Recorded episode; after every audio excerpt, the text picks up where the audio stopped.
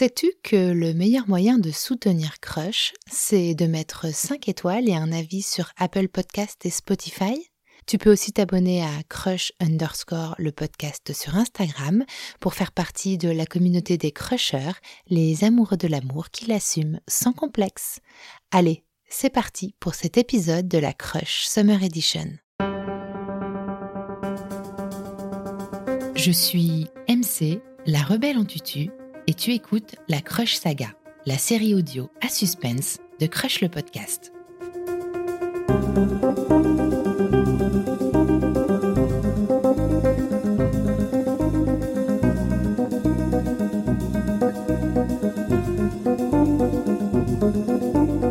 Précédemment, dans À mille à l'heure, Arthur est parti en mission. Laura se retrouve seule. Elle ne se doute pas un seul instant de ce qu'ils vont trouver, elle comme lui, dans la relation à distance.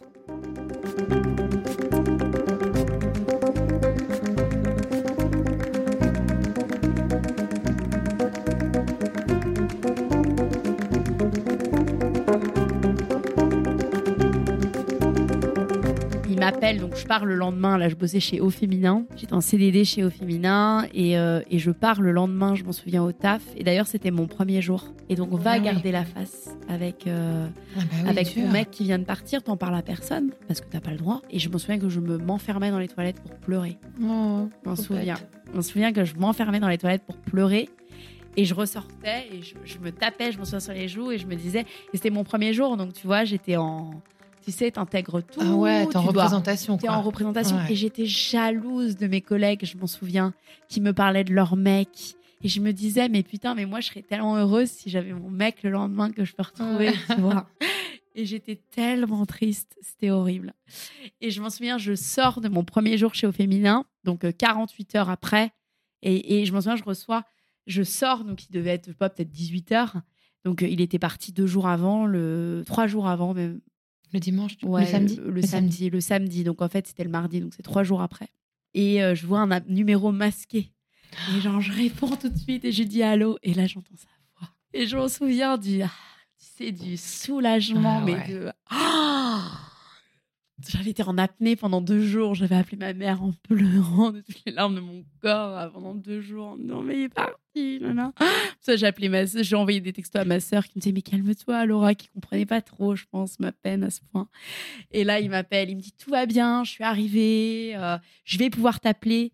J'ai j'ai un numéro de téléphone, donc je vais pouvoir t'appeler euh, et t'envoyer des messages. Et, et là commence une relation à distance. ouais. Épistolaire, presque. Épistolaire, ouais, c'est ça. C'est ça le mot. je- Épistolaire, ben, Épistolaire. c'est quand on écrivait des lettres. Voilà, c'est ça, ouais. Mais ça devait être des messages euh, de téléphone. Mais... C'est ça. Et donc, vous commencez une relation, Ouais. on va dire, épistolaire, parce qu'on va rester dans la chevalerie et dans le Voilà, chevaleresque, c'est ça. ouais. plutôt que de dire SMS, C'est ça. qui dure deux mois et demi. Exactement. Et là, et, et on, on comprend euh, pendant euh, cette distance qu'on est vraiment homme et femme de notre vie, que c'est nous envers et, contre tout. À la fin, au bout de deux mois, hein, 15 jours avant son arrivée, on, on a tellement développé de sentiments pendant deux mois sans se voir, en s'appelant. Il arrive à m'appeler tous les jours. Parfois, ça fonctionne pas parce que euh, soit il y a des manques euh, de réseau, soit il y a des choses autour de la base dans laquelle il est qui fait qu'il peut pas appeler. Mais il réussit à m'appeler presque tous les jours. Et euh, même si parfois c'est que 10 minutes. Et on s'envoie des messages. Et d'ailleurs, il me dit toujours, c'est n'importe quoi parce que je suis là. Enfin, les autres ne- n'envoient pas autant de messages et ne donnent pas autant de nouvelles à, leur famille.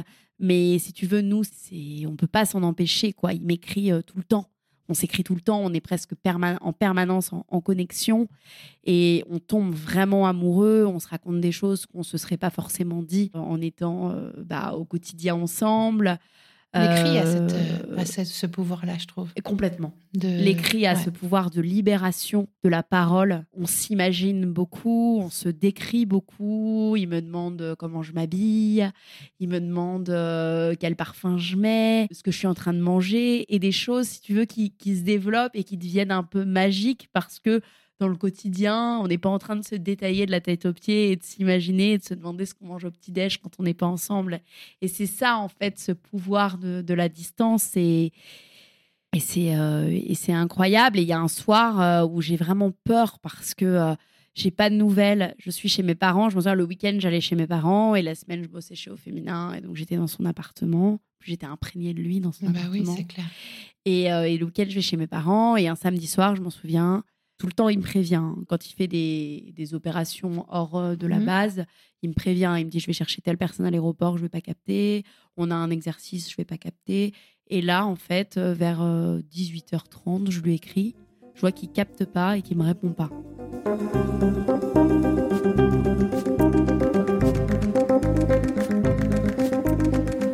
Et euh, sur le moment, déjà, j'ai quand on voit que quelqu'un capte pas, moi j'ai un petit stress, tu Bah vois. oui, je comprends. Euh, aussi loin, euh, bon. Surtout que moi, je lui décris tout ce que je fais. Lui, il peut très peu me décrire. Lui, il peut pas m'en parler. Tu vois, c'est c'est toujours. euh, il a même un, un nom de code. Enfin, on l'appelle pas Arthur là-bas. Donc du coup, je capte, il capte pas. Et donc 20 heures, donc une heure et demie après, il capte toujours pas. J'ai le stress qui commence à monter. Je regarde sur internet, je tape sa destination euh, et j'en parle à mes parents. Je dis, capte pas, ça, m'angoisse quoi. Donc mon père, je m'en souviens, regarde, dit non, ils essaient de me rassurer. Mes parents me disent, n'inquiète pas, ça va. euh, il est bien, s'il se passe le moindre truc, il est, il est bien pris en charge, il est bien protégé, tout ça.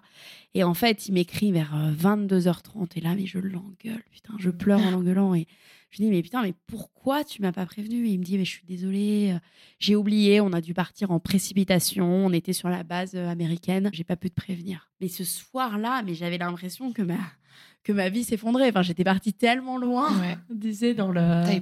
J'ai eu extrêmement peur. Voilà, il s'est passé euh, un hein. seul épisode comme ça, mais il a bien compris la leçon. Même s'il savait, en plus, il pensait à moi, c'est ça le pire. Il, il, il- il se disait il dans était sa dans tête, la capacité de le euh, faire. voilà, j'ai pas prévenu Laura, mais bon, il pouvait pas. Il avait pas son téléphone, il avait Ouais, aucun moyen bah de oui. me joindre. Et puis, il finit par rentrer au bout de deux mois et demi.